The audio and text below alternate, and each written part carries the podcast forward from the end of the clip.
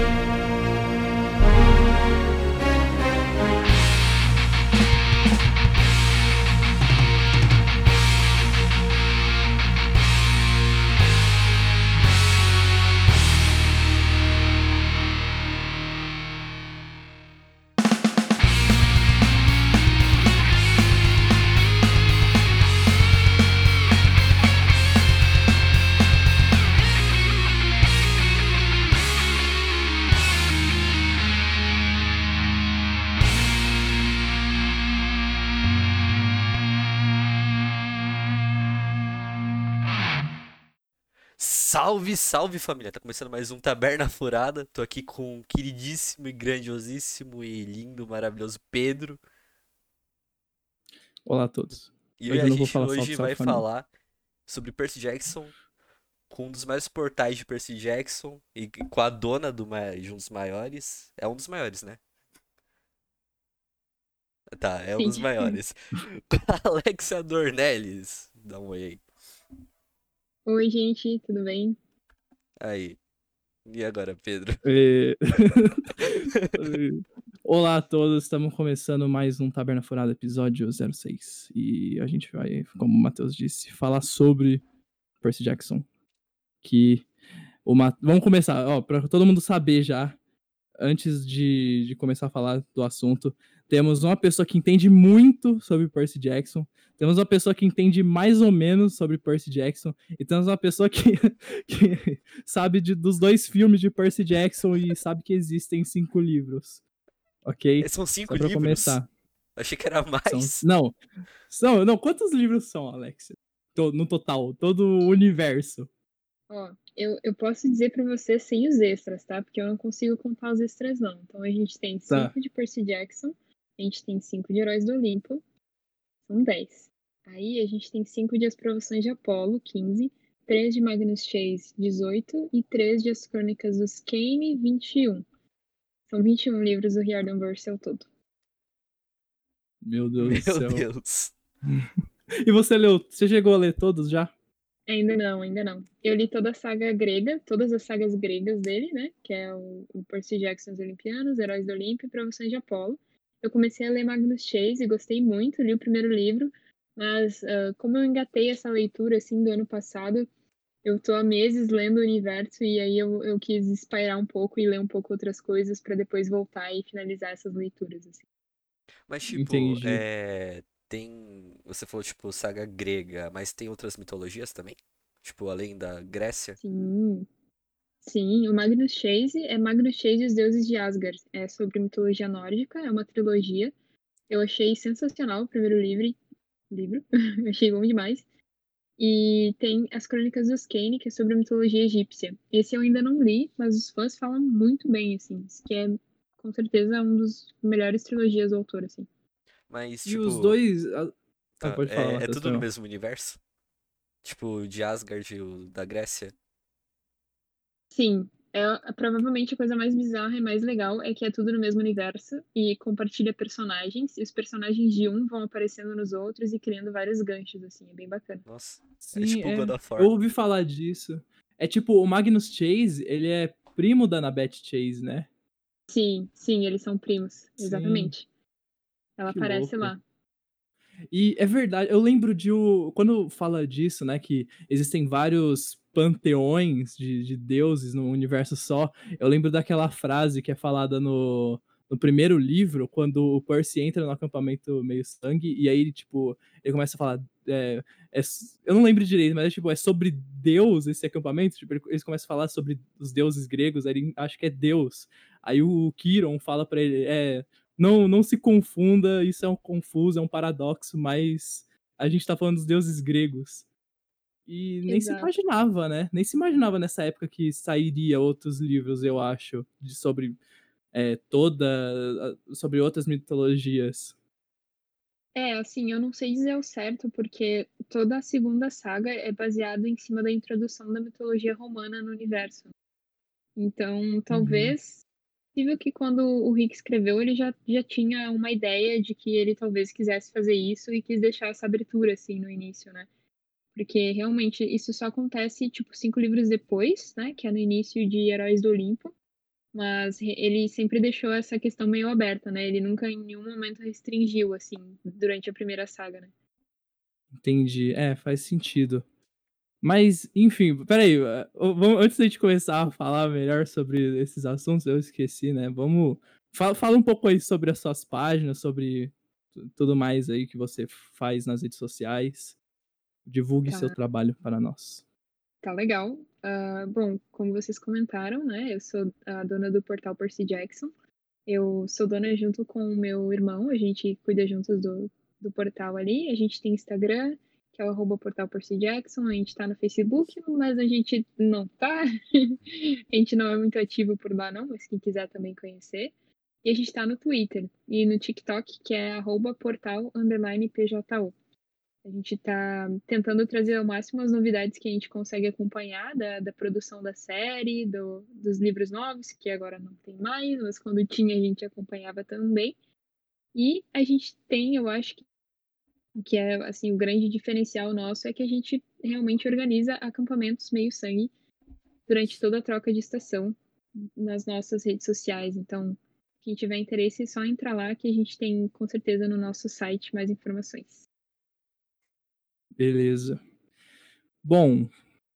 é, acho que, peraí, vamos, vamos divulgar as plataformas É, nossas então, agora, porque a gente nem agora. falou no Tem começo, também um né? patrocinador, que é É. o Sever, XP Divulgações. Pode falar dele?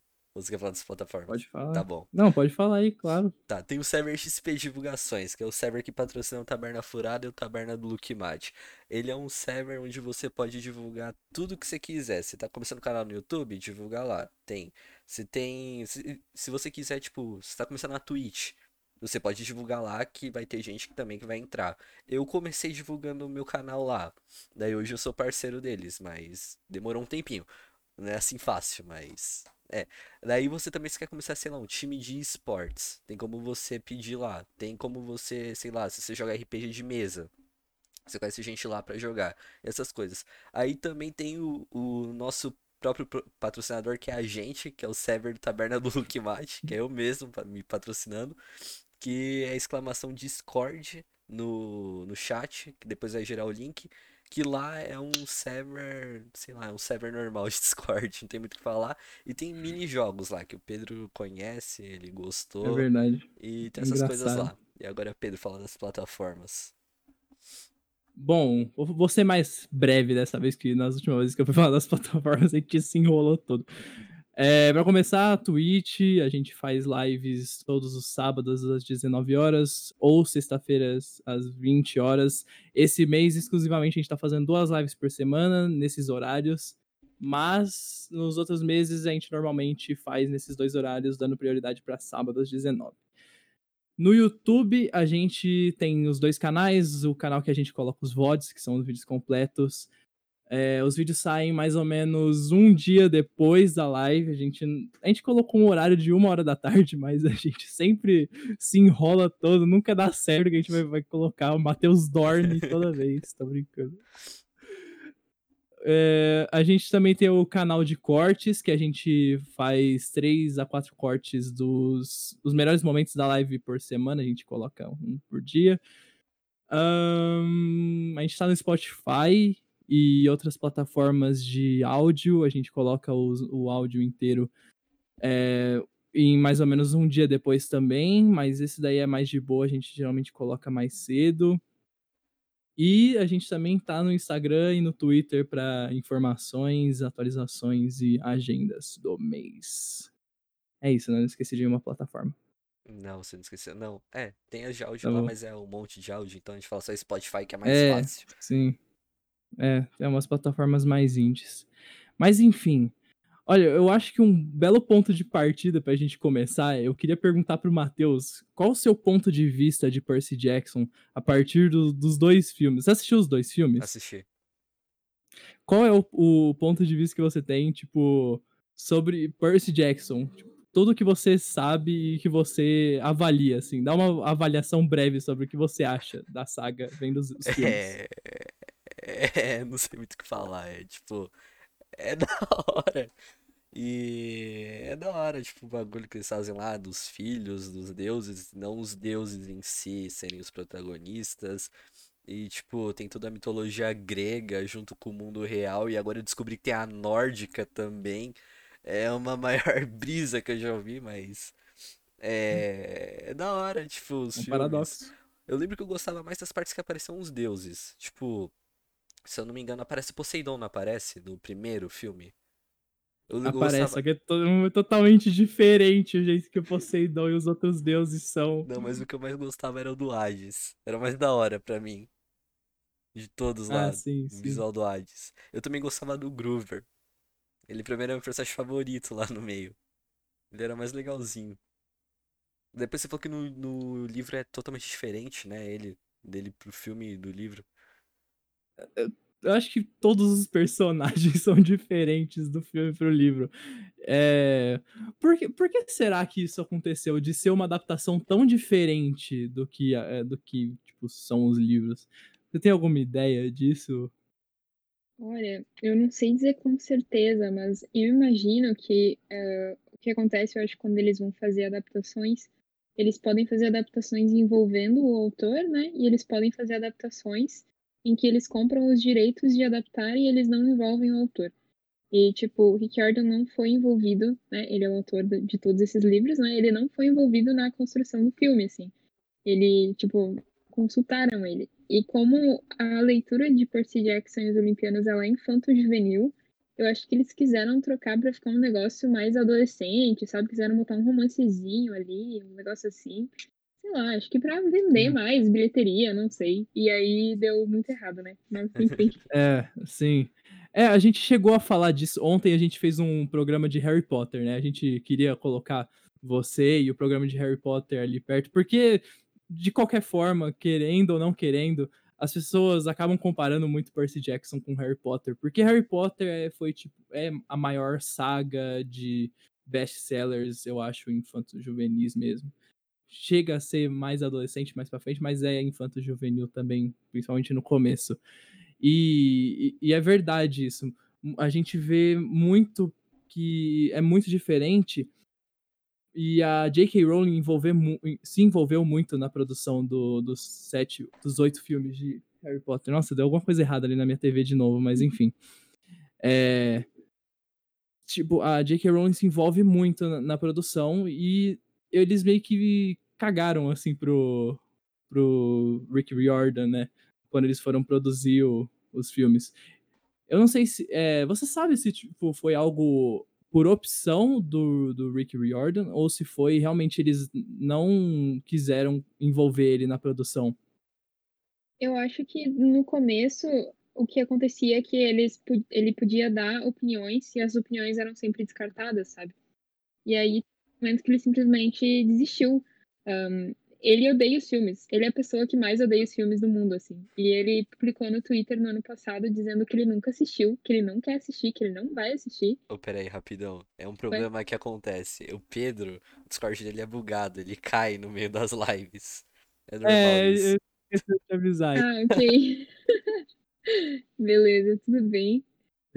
Não é problema de enfim. internet, isso é, sei lá, meu Discord é bugado mesmo, infelizmente. Então, tudo bem. Então, é, ele postou no Twitter que, assim, pra gente que é fã, já é doído ver, né? Aquela coisa sendo adaptada daquela forma. Então, ele, enquanto autor, enquanto criador, é, é pior ainda. Então, ele prefere nem assistir. Ele finge que não existe, assim. Entendi. É, isso parece que tá tomando um rumo bem melhor agora que vai ter a série pro Disney Plus, né? Exatamente. Ele tá envolvido em muitas etapas e o pessoal da Disney parece estar consultando bastante ele, assim. Tanto que ele está sendo o roteirista do episódio piloto, né? Mas Uhum. a série vai ser tipo adaptação de algum dos livros? Ou vai ser, tipo, algo nada a ver, tipo, sei lá, que nem o Mandalorian foi pro negócio de Star Wars lá, pra Star Wars, que, tipo, era algo nada a ver, que não tinha nada a ver com a saga original e foi um spin-off que se passa no universo. Tipo, vai ser assim ou vai ser adaptação de Aham. algum livro? Vai ser a adaptação do Ladrão de Raios. Ah, a ideia é que tenha cinco temporadas e que cada temporada seja adaptação de um livro. Uhum. É, eu, eu fiquei sabendo disso. Eu acompanho a sua página lá e aí eu acabo sabendo algumas Já novidades. provei que eu não Eu não sei há nada. muito tempo, mas. não, de boa, a gente tá entrando em um consenso aqui. Se você tiver qualquer dúvida, Matheus, é a hora de perguntar, cara. Pode É. perguntar. Mas é, eu acho, eu tenho muita esperança de que vai ser legal, porque é um trauma, né? Eu acho. O, o Rick já deve se já deve estar esperto em relação a isso. Depois de tudo que aconteceu no- no- nos outros dois filmes, ele já deve estar mais preparado para o que pode acontecer, né? Com certeza. E como deu tudo errado antes, eu acho que ele não faria algo que tivesse a chance de dar errado de novo, sabe? Porque isso é muito mais prejudicial pra ele do que pra qualquer outra pessoa, né? Então acho que todo esse cuidado ele tá tendo, eu acredito que a série tem um potencial enorme, assim, de ser realmente o que os fãs esperam. Uhum. É, eu também tenho essa esperança. E aí também vai ser uma maneira de ter um diálogo melhor entre pessoas que assistem a série, que vão assistir a série e que não leram o livro, e pessoas que leram o livro também, né? Porque hoje, tipo, eu conheço gente, eu vou falar sobre Percy Jackson. Eu não li há muito tempo os livros, faz pouquinho tempo, na verdade. Eu demorei muito para adquirir interesse em ler é, livros desse tipo. Mas aí depois eu fui, eu, eu gostei muito mesmo. Eu coloco. Eu, eu particularmente prefiro Harry Potter, mas eu coloco ali as duas num lugar bem alto. E. Só que aí você vai falar com alguém que só assistiu os filmes e é muito diferente a opinião da pessoa. Conheço gente que fala que é horrível Percy Jackson, que é um negócio super mal feito, não tem nada a ver com o que poderia ser. E falta muito conhecimento disso para as pessoas, né? Infelizmente, por conta da visão que o filme passou em muitas coisas. Sim, não, concordo. Eu acho que o primeiro filme, eu assisti ele antes de ler os livros, né? Então, ah, eu achei ele. Eu acho ele até hoje bem divertido. Eu até assisto ele de vez em quando como um filminho divertido, não como uma adaptação de Percy Jackson, sabe? Uhum. Mas o segundo, é, quem, quem era fã na época, e aí eu sou uma das idosas do fandom, né? Porque o fandom costuma ser mais jovem. E embora eu tenha lido quando eu tinha 12 anos, hoje em dia eu, eu reli, né, ano passado. E tô aí, mas enfim. Eu, eu, eu era fã quando lançou o Mar de Monstros, né? Eu tinha 13 anos. E, assim, eles mudaram algumas coisas. Eles mudaram a cor do cabelo e a personalidade da Annabeth. Ela muda completamente do, do filme 1 pro filme 2. E aí, isso deu esperança para as pessoas, né? As pessoas pensaram, nossa, eles vão consertar tudo que eles Sim. fizeram no primeiro. E aí eu fui cheia de esperança, com uma camiseta laranja, do acampamento meio sangue, olhar o filme no cinema. Cara, foi uma das maiores decepções da minha vida, assim. Foi, foi muito decepcionante. Tipo, eu não consigo entender como eles acharam que colocar Cronos ali no segundo filme pra ser morto com a espada, meio feito de Lego, assim. Eu não sei como eles acharam que ia ser uma boa ideia, sabe? Mas alguém achou e aí saiu aquilo ali. Pois é. Nossa, é decepcionante. E, e é claro que não daria pra fazer os outros filmes, né? Esse que foi o maior problema. Não daria pra fazer um terceiro. Só se eles, sei lá, pegassem assim realmente Percy Jackson e atribuísse outra história pra saga. Porque Porque já o era. Cronos, ele, tipo, morre lá na frente, é isso? Nos livros? É, o Cronos, daquela forma que ele aparece no filme, ele nunca aparece nos livros. Aquilo lá eles já inventaram, assim. Mas ele começa a ter influência enquanto Cronos, assim, do terceiro livro em diante. Nossa, é, nossa, muito- dá muita raiva. Eles mudaram o cabelo. Eu tinha esquecido disso, né? Da Ana, a Annabeth, ela muda de, de cor de cabelo mas- do primeiro Sim, pro. do nada, ela só muda. Ela tá loira agora. E a personalidade também tá 100% diferente, né? Se for olhar do 1 pro 2, assim, é bizarro. Pois é. Não, tipo, Matheus, qual é a sua visão que você tem sobre a Annabeth vendo os filmes? Sei lá, pra mim era só um personagem meio genérico que tava lá no meio, que era meio protagonista. Pra mim, sei lá, eu não lembro muito assim dos filmes que eu assisti faz, não faz um pouco tempo, tipo, faz até que bastante tempo. Eu só lembro que era um Uhum. personagem que tava lá no meio, era tipo, sei lá, a Misty do Pokémon junto com eles, sabe? Tipo, Ah, a tá, menininha que anda com eles. Sei lá, é que eu não tenho como É. falar, dar, tipo, uma visão desse nível aí, tipo, analisando o personagem, porque eu não cheguei a ler o livro direito. Sim, então, mas eu queria ver, tipo. É, eu queria comparar, tipo, a sua visão da Annabeth. Eu, uma coisa também que eu, quando eu lembro de, que eu assisti só os filmes, eu achava que a personalidade dela, hoje, lendo os livros, parece que a, personagem, a personalidade dela é mais da Clarice, do Uhum. Percy Jackson, do que da Annabeth. É No muito primeiro louco. filme, com certeza, 100%. E, e a Clarice nem tá no primeiro filme, tá? Eu não sei Não. direito. Não, eles colocaram ela no segundo ali, do nada. Ela só aparece lá. Nossa, é bizarro. Quem que era a Clarice triste, mesmo? triste. Esqueci, desculpa. Quem que era a Clarice? Ela é aquela que bate nele lá no, no início do. Aquela cena do início do Mar de Monstros que toca Ah, tá. a, a música do Mar de Monstros e daí ela derruba ele lá das, das coisas. Ah, tá. Eu procurei aqui algumas fotos também pra Nossa. saber quem que era a atriz. Só- É, na verdade, você vê quem é a atriz, você nem, nem lembra quem que é. Ninguém ela não não lembra nem um pouco a Clarice. Ela é só, tipo, um personagem ali que chamaram de Clarice e que bate no Percy. É a única coisa que tem de similar entre as duas Clarices. Exato, exatamente. Nossa. É, complicado. Mas, enfim, vamos, vamos mudar um pouco de assunto agora. Chega de tacar o pau nos filmes. A gente pode deixar isso mais pra depois também. É, A gente também, a gente, falando de novo, né, da live que a gente fez ontem sobre Harry Potter, a gente falou bastante sobre toda é, toda a importância de uma saga na questão de criar uma mitologia, né? Você conseguir, para você criar uma saga e expandir um universo e, e atrair vários fãs, tipo Star Wars, Harry Potter, é, que mais? Sei lá, até sagas menores, tipo De Volta pro Futuro, sei lá. É, Foi a primeira que veio na minha cabeça. É, você tem toda uma construção de um universo mesmo, com histórias dentro de histórias, né? Contos dentro de contos.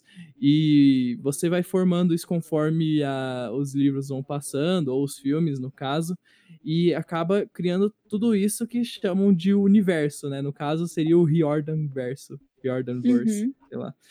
E eu acho muito interessante de que, tipo, Percy Jackson conseguiu pegar algo que já era uma mitologia, né? Eles não criaram uma mitologia do zero, eles pegaram aquela mitologia e trouxeram pro contemporâneo e conseguiram deixar isso muito mais, como é que fala? Muito mais digerível para as pessoas.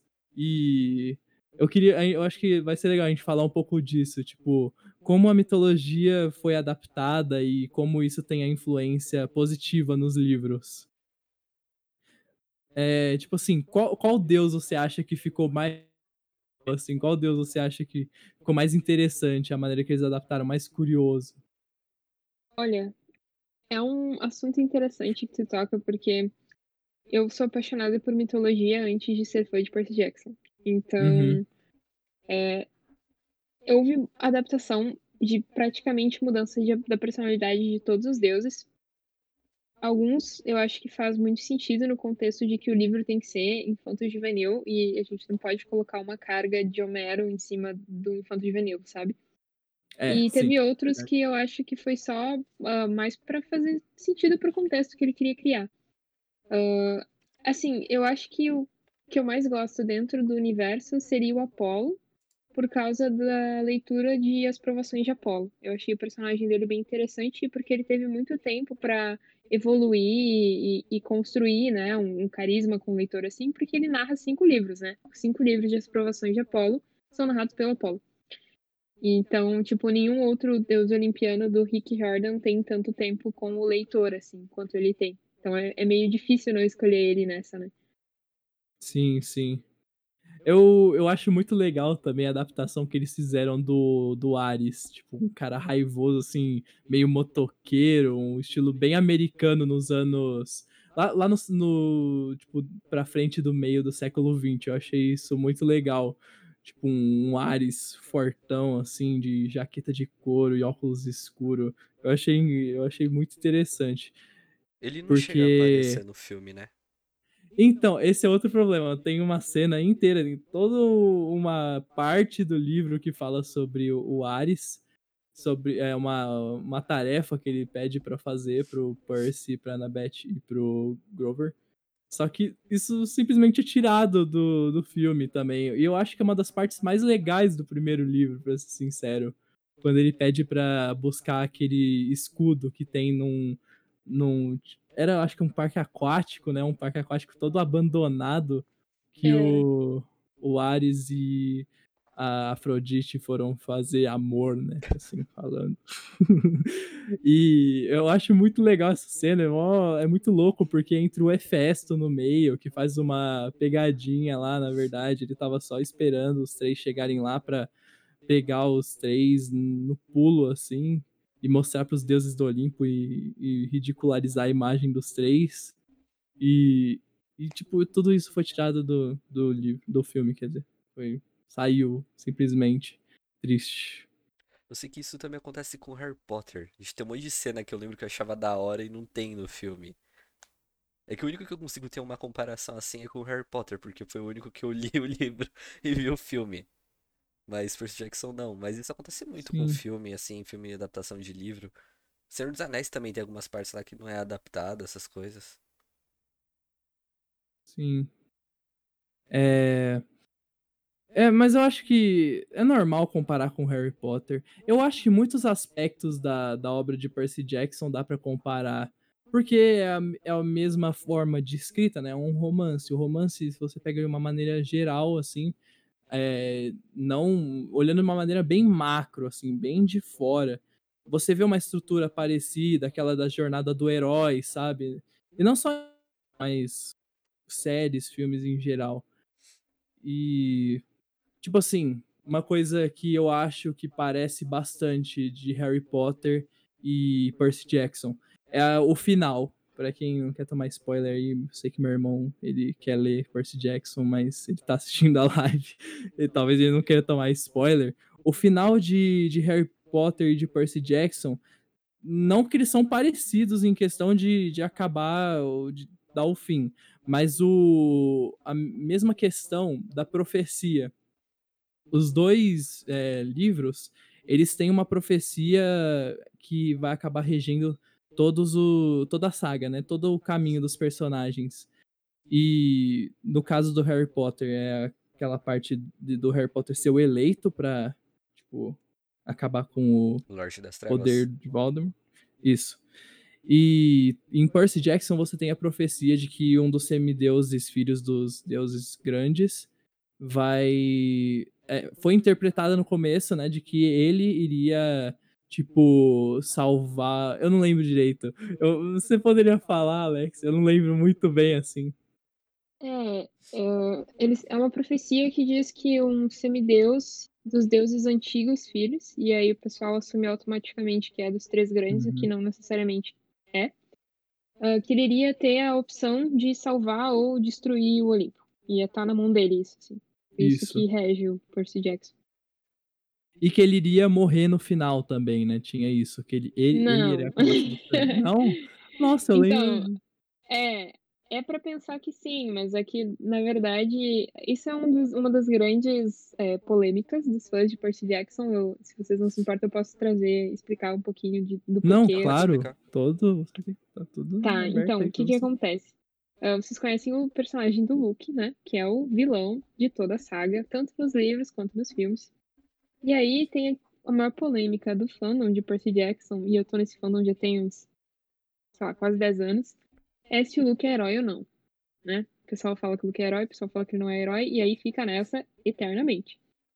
E aí isso se conecta com a profecia porque a profecia diz que pela lâmina maldita, a, a lâmina maldita, a alma do herói se ceifará. E aí. Ah, ô gente, os livros não são há tanto tempo, né? Pode dar um spoilerzinho, né? Pode? Não, pode, claro. Não tem problema. Tá bom. É porque uh, todo mundo acha que esse herói da profecia é o Percy, né?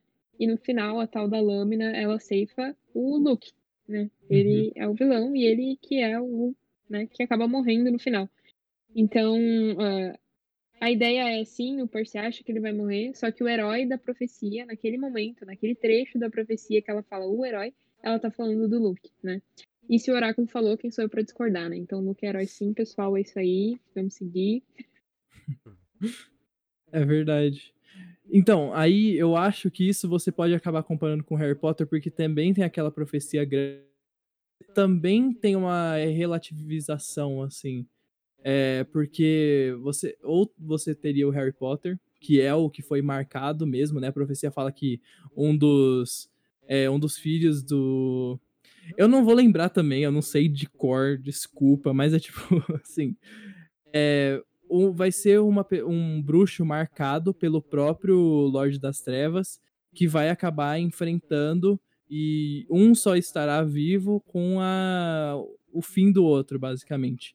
E você não sabe, a profecia também cita de que vai ser filho de um casal que fazia parte da Ordem da Fênix, da primeira Ordem da Fênix.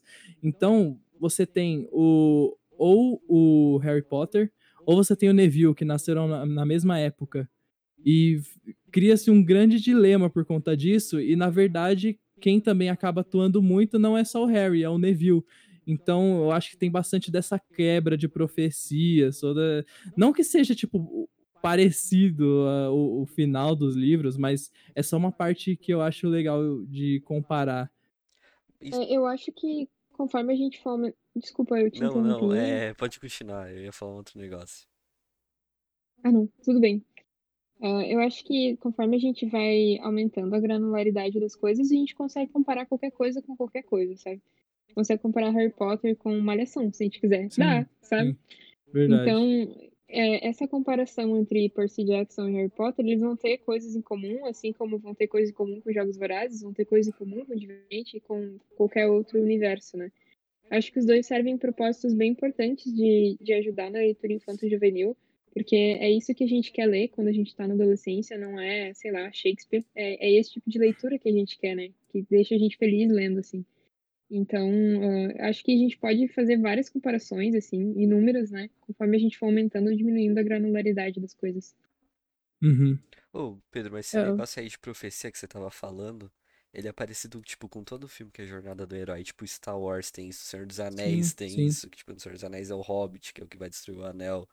E, é meio que quase isso que acontece, mas tem também o Star Wars, que depois a profecia foi feita lá pro Anakin, mas na verdade quem realmente sim, sim. cumpriu foi o Luke, foi o filho dele. Uhum. É só uhum. isso que eu ia falar. É, eu acho que desde o, muito antes na humanidade você já tem uma certa fórmula dessa parte de profecia, de alguém saber o final e na verdade é, a interpretação pode ser diferente porque ninguém sabe a, as ações as palavras podem ter outros significados. Acho que, assim, é uma comparação nada a ver, mas eu acho que, tipo, até a, a Bíblia talvez tenha a ver com isso. É, tem, tem é, existe uma certa forma, não estou dizendo que a, a Bíblia. Não estou querendo entrar nesse assunto, não tem nada a ver. Mas é, é um caminho, a, a jornada do herói, basicamente isso. Pode ser até que a Bíblia tenha influenciado na formação disso, não sei. Enfim. É, eu acho que isso vem um pouquinho antes com a mitologia grega, assim, ao Sim. menos esse lance específico da profecia, né? Porque toda essa coisa de tu ter um oráculo e tu vai lá consultar o oráculo para saber teu futuro, e aí tu descobre teu futuro e tu causa o teu futuro tentando evitar que ele aconteça, né? Isso é a jornada do Perseu, é a jornada do Teseu, é a jornada do Belerofonte, é a jornada de, tipo, todo herói grego da mitologia, assim. Sim, sim. Então é legal é, ver isso sendo refletido até hoje, né? É, querer comparar o, o tipo, é, os, as obras de Homero com a Bíblia é, tá ali na mesma época, quase até antes, né? Porque as obras de Homero são tão antigas que definem a, as eras da formação da Grécia Antiga, né? Isso é Sim. muito louco. Período pré-homérico, e aí depois entra pro período. Ah, eu não vou lembrar. Faz tempo que eu estudei isso. Mas é verdade isso, tem é uma maneira tipo, todo herói na verdade tem um certo caminho é, prescrito. A não ser que seja muito é, diferente mesmo a construção do herói. E aí, às vezes, você associa mais com a imagem de um anti-herói do que com um herói, dependendo também do, dos objetivos da construção do personagem, né? Bom, tem alguma coisa a dizer, Matheus? Achei que você ia falar, eu, aí eu... Foi mal, pode falar aí, eu te interrompi. É, Eu não ia falar nada, mas ok, vamos falar. Ah, você não ia falar nada? Não, mas esse Não. negócio aí de profecia tem até em anime, sabia? Sim, é, isso é Tem comum Dragon em várias Naruto, obras. tem isso. Dragon Ball tem uma profeciazinha Mas não só a profecia mesmo, a, a questão de, de construção de personagens. Você pega a Hermione, eu, pelo menos, eu vejo bastante é, semelhanças entre a Hermione e a Annabeth. Em questão de racionalidade, sabe? De ser uma pessoa é, com a mente muito definida já, uma, uma personagem que já sabe o que quer, que já tem bastante. já sabe, é, conhece aquilo que ela consegue alcançar e leva a racionalidade muito é, nas decisões, racionalidade, raciocínio lógico, e obviamente a Annabeth também muito por conta dela ser filha de Atena, né? Ela herda várias, várias características da mãe dela em questão da, da- do, do próprio como é que fala? da própria Atena ser a deusa da sabedoria e tudo mais e, e outras coisas também que são exploradas em Percy Jackson. Eu acho engraçado, assim, do nada ela vem com alguma coisa que a Atena também é deusa e, e que ela também já tem uma aptidão a fazer isso. E o próprio Percy com Poseidon também. A questão de, tipo, o Poseidon ser deus do, dos cavalos, né? E aí o Percy tem uma afinidade muito maior com os cavalos do que qualquer outro personagem. Mas enfim, eu, eu acho. Eu também vejo algumas semelhanças na Hermione e na da Beth. Eu não sei se é uma brisa minha muito grande, se eu tô viajando. Mas enfim. Não, eu acho que isso é nítido e óbvio, assim, elas têm personalidades parecidas e ao mesmo tempo muito diferentes, assim. Eu Uhum. vejo na, na Annabeth um traço de liderança muito forte que eu nunca vi a J.K. desenvolver dentro da Hermione, sabe? Por exemplo. E, mas assim, é, isso a gente pode pegar novamente qualquer saga de livros e a gente sempre tem um personagem que é a cabeça, sabe? Sim, é é, muito- é eu ia muito falar comum. isso. Sim. Então, eu acho que a gente pega duas sagas ótimas e fica comparando as duas. Não sei por quê. Mas É, eu sempre acho que é tem, uma né? questão mesmo de, de só porque Harry Potter foi realmente um estouro, assim, né? Acho que não É dá pra negar são, que tipo, foi os a maior. maiores do, do gênero. São Sim, sim, Percy. Jackson também é uma das maiores nesse quesito. E aí sempre vai ter comparação, né? Não tem como mesmo. É tipo, sei lá, E Star to- Wars todo mundo Star acaba Trek. comparando. Tipo, Star Wars Star Sim, Trek, os sim. dois comparam, mas não tem nada a É, ver um então, o todas as sagas. É, todas as sagas que as pessoas que são ali de um período parecido é, acabam associando muito. É.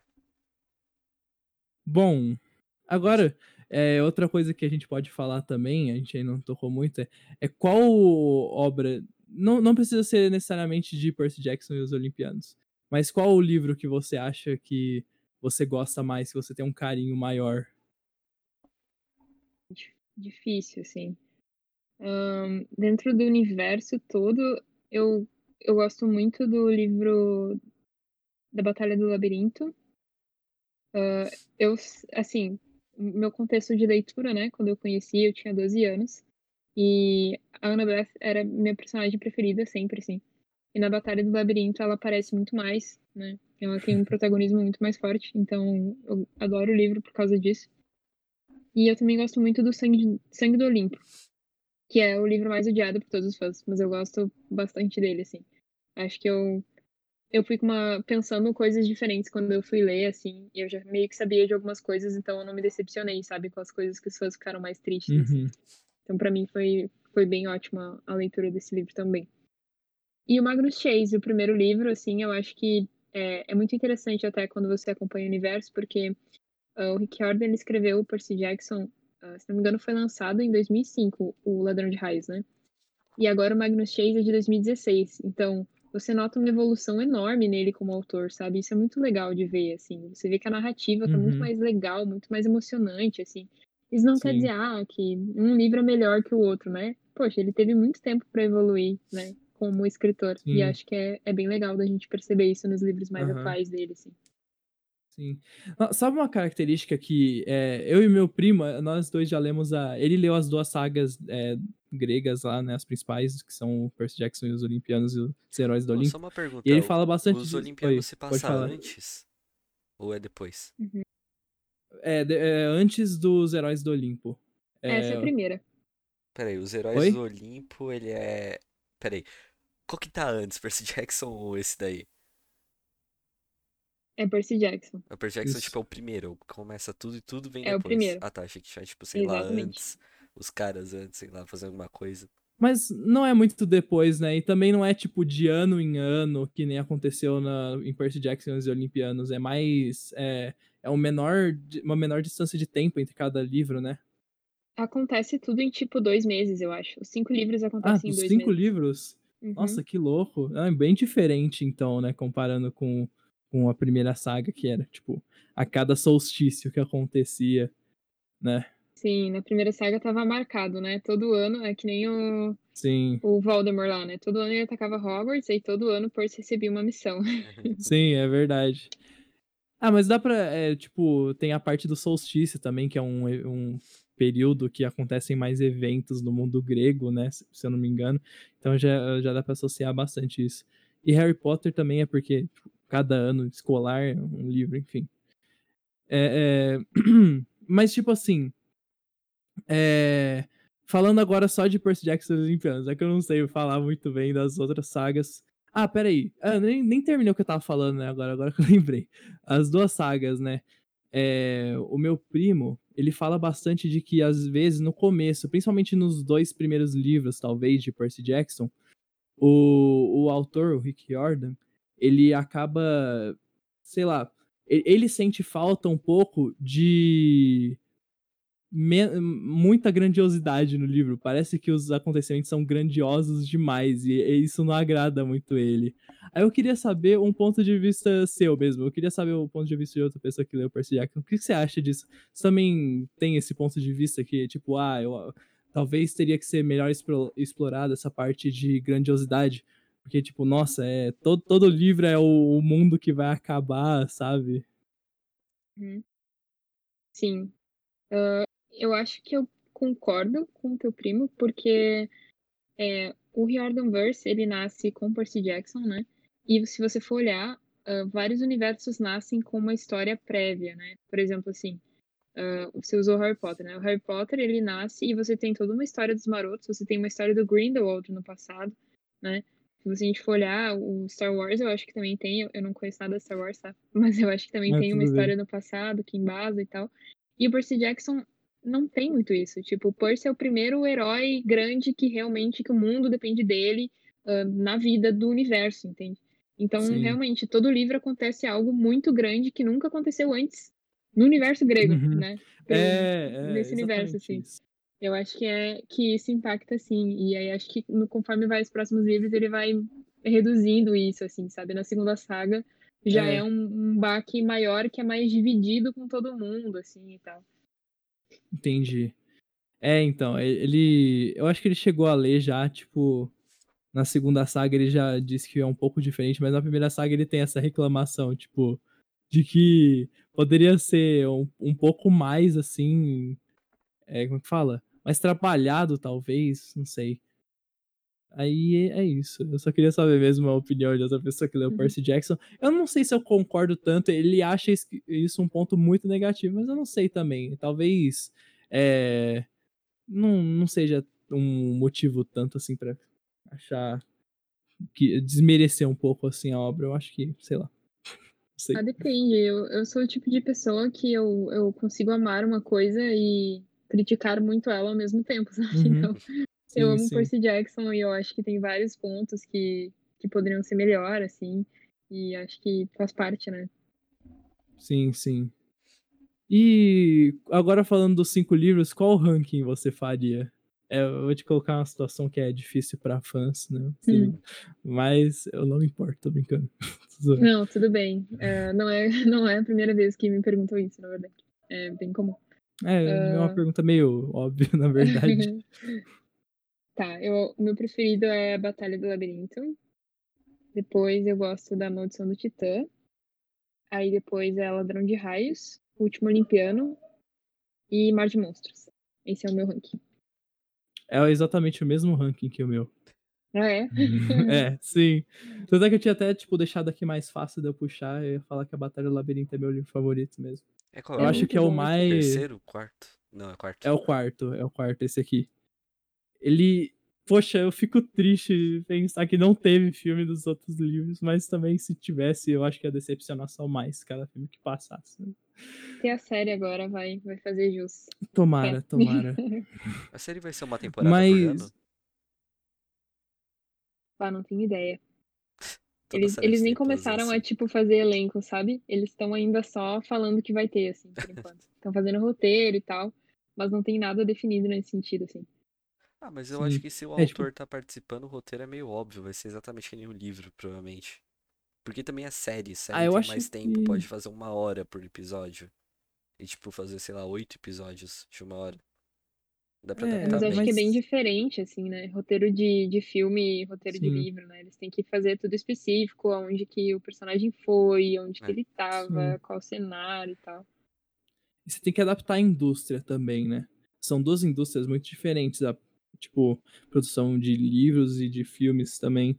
Tem certas coisas que não. Acho que não convém colocar no filme.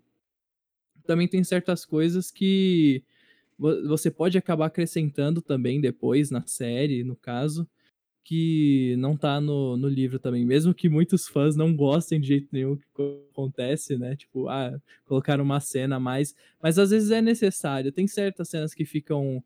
que é justificável colocar, né? Mas, então, é.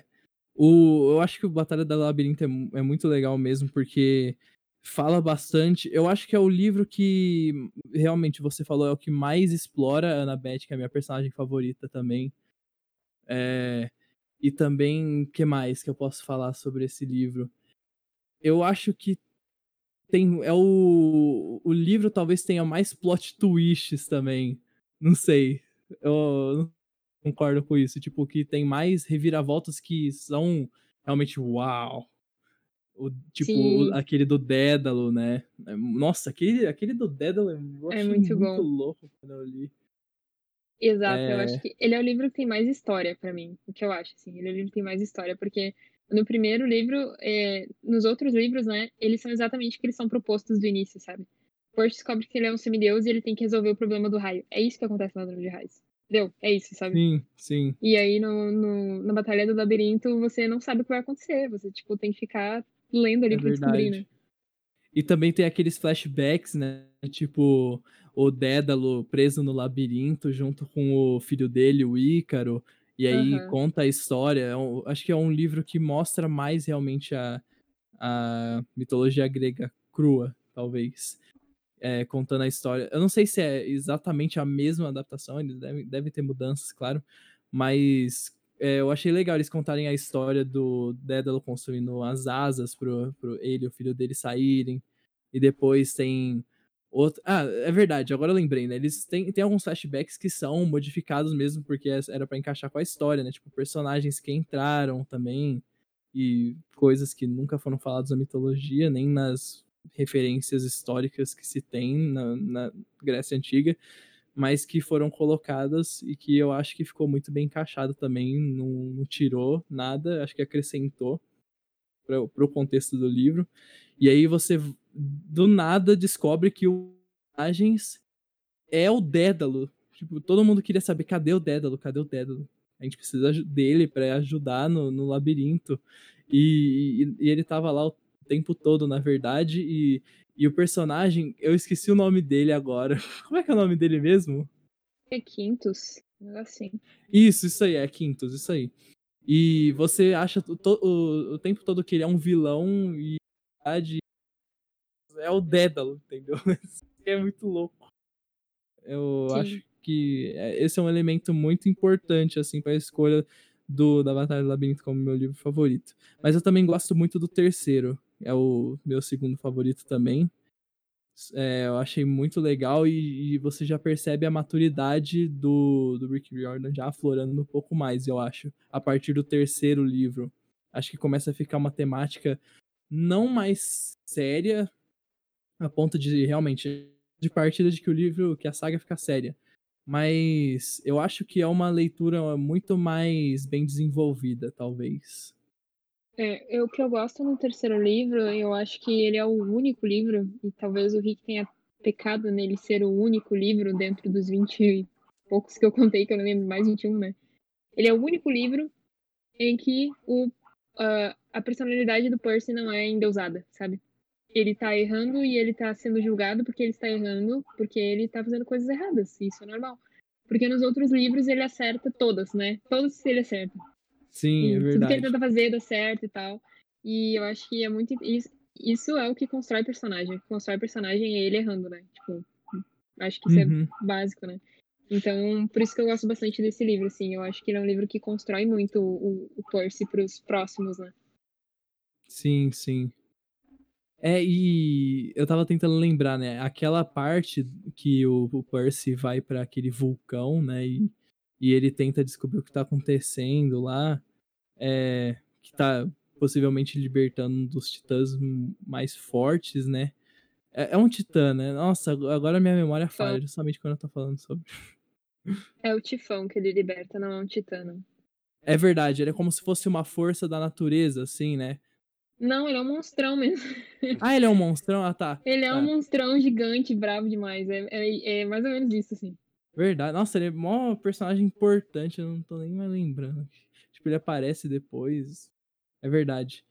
É, é que eu tava pensando agora se ele era tipo uma força da natureza, tipo oceano, sabe? Esses. Pera, o Oceano que é um não é um personagem? deus nem um titã. O Oceano é um personagem? Ele. É, ele faz parte da mitologia grega, é como se fosse a personificação do oceano mesmo, Ah, né? tá. Achei que era tipo literalmente o oceano, a água é um personagem. É a mesma coisa.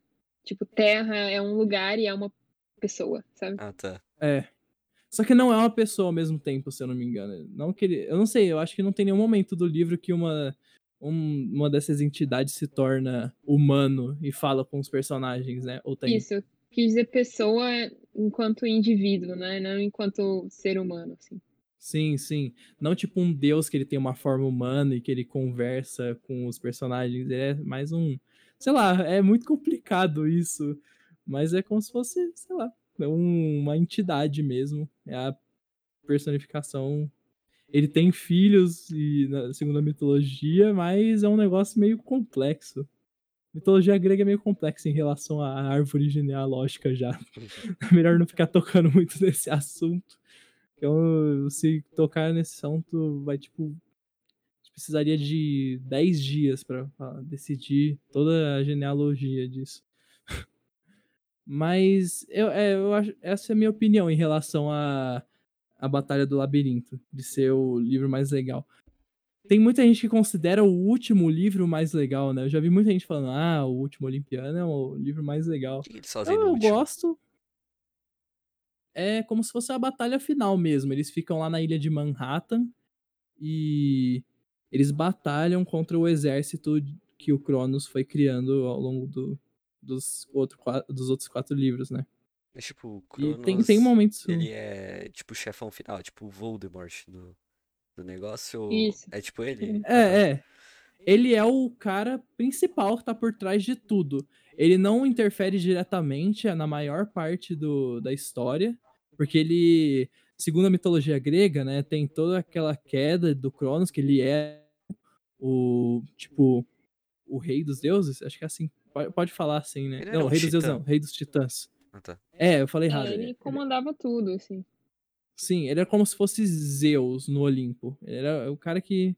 Tipo, ele era o principal lá dos titãs, o cara que comandava. Aí.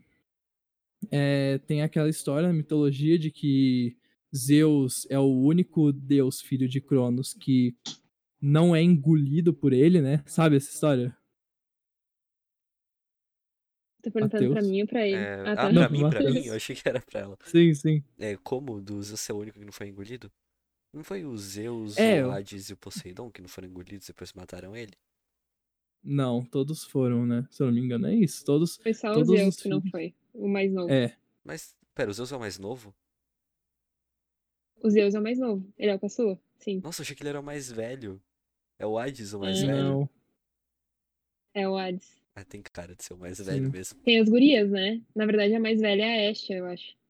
Quem? Porque eles são seis. É, olha, o que acontece muito é isso, né? As três deusas ah, originais, junto com os três deuses grandes, elas são completamente esquecidas. Pois Que é. é a Estia, a Hera e a Deméter. Elas, elas são filhas de, de Rhea e Cronos, assim como Zeus, Poseidon e Hades.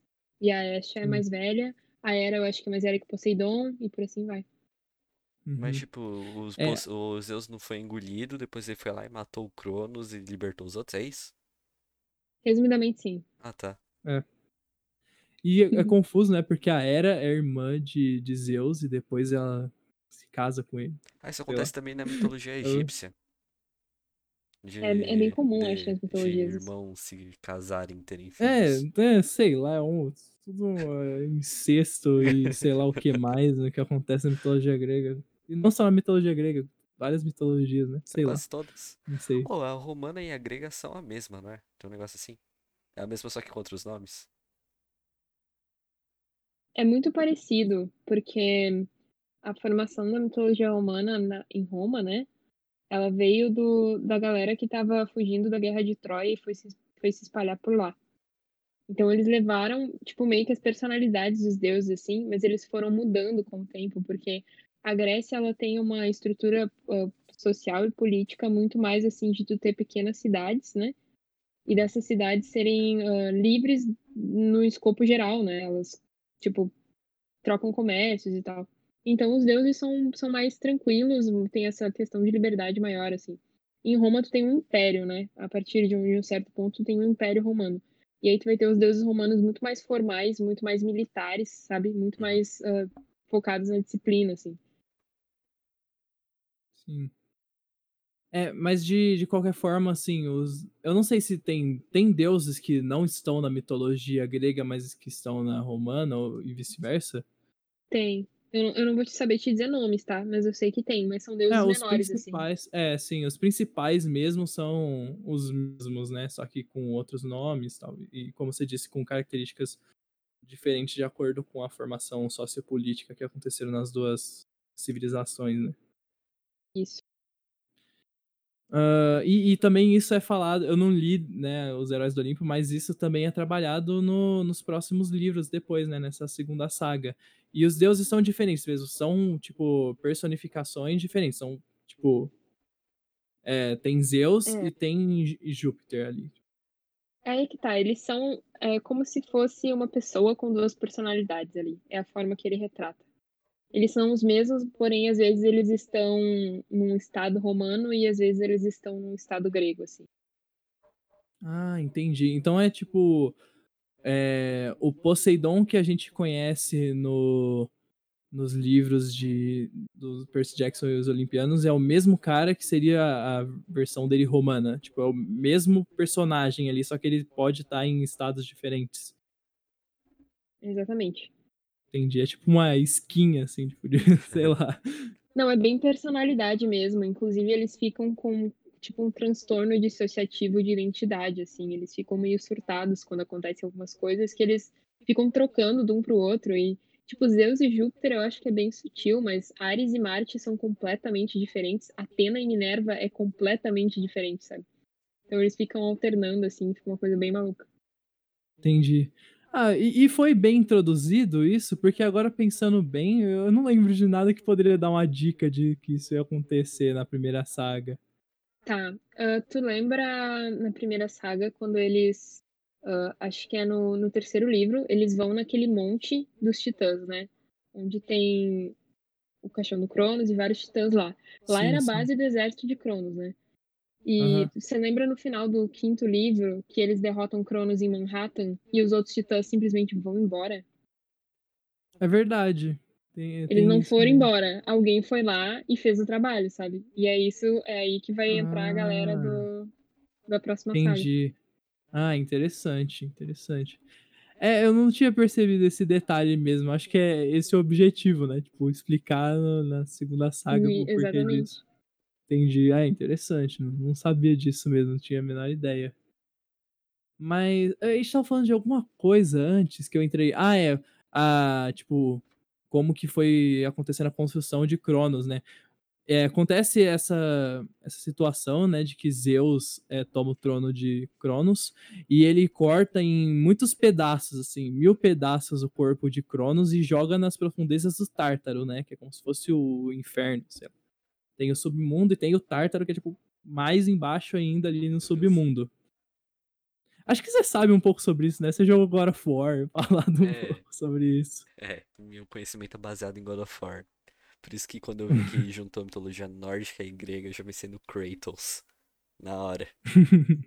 Não, mas tudo bem, porque acho que tanto God of War quanto o Percy Jackson são releituras, né? Então, É. Sim, com sim. certeza uma coisa não vai bater com a outra às vezes e, e tudo bem. Sim, é, com certeza. São, são duas formas, tipo, é, é que nem você disse, né? Percy Jackson é uma adaptação infanto-juvenil.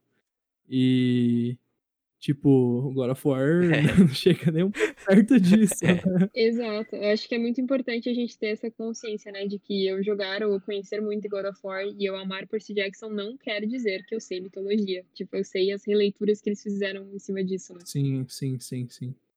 É, realmente, se você quiser saber a mitologia pura, você tem que buscar, obviamente, a bibliografia, bibliografias que remetem à história mesmo, né? Aos fatos históricos que, tipo, a análise mesmo da, de qual, qual era a sociedade grega mesmo, a Hélade, né? Sei lá.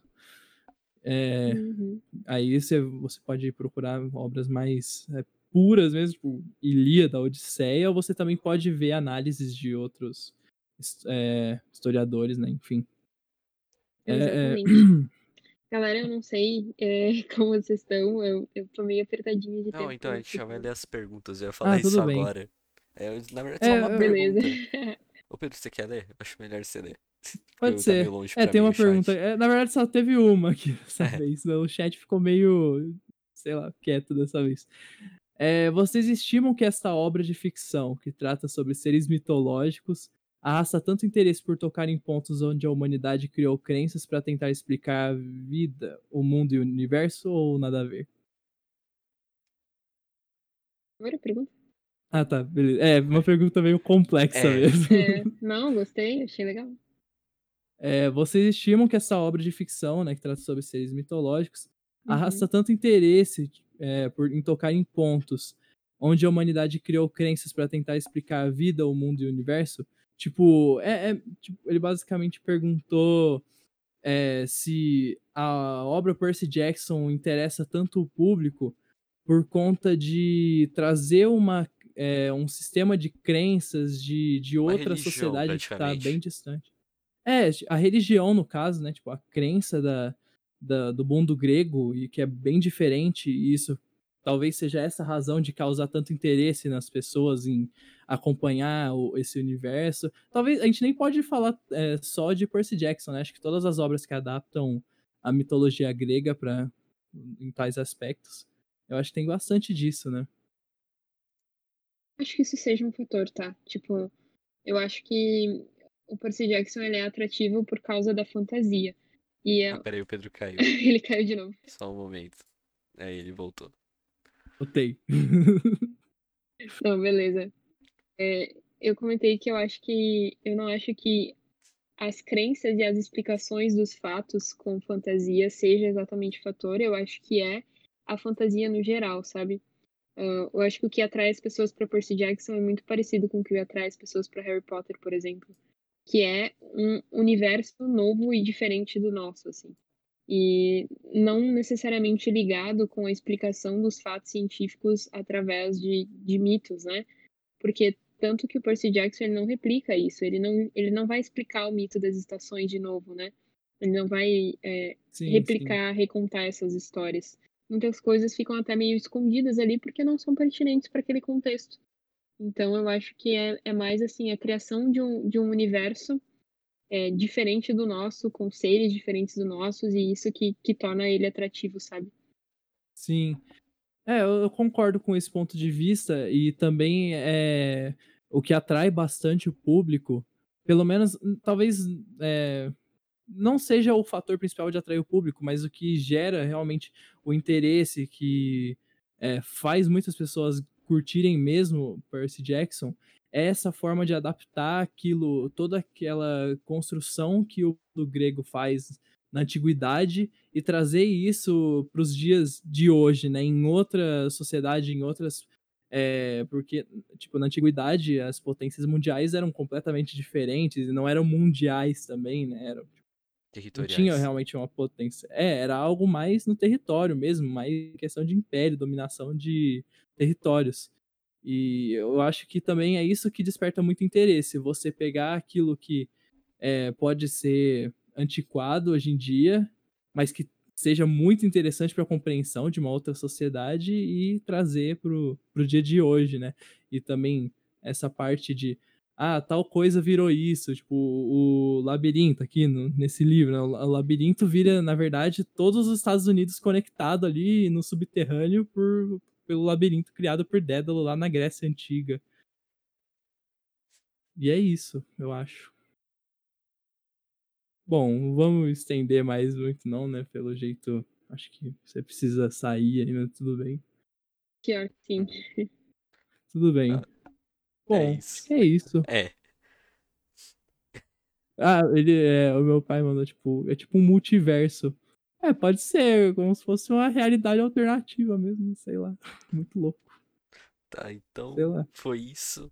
Dá tchau aí, Pedro. É. A gente acabou Tchau. do jeito mais aleatório possível. É. É isso. Você quer falar mais alguma coisa, Alex? Agradecer vocês aí pela oportunidade e pelo pessoal que tá interagindo com a gente. né? É. Obrigada. Bom, a gente que É isso. agradece. Falou e. É. Acabou. Tchau. Tchau.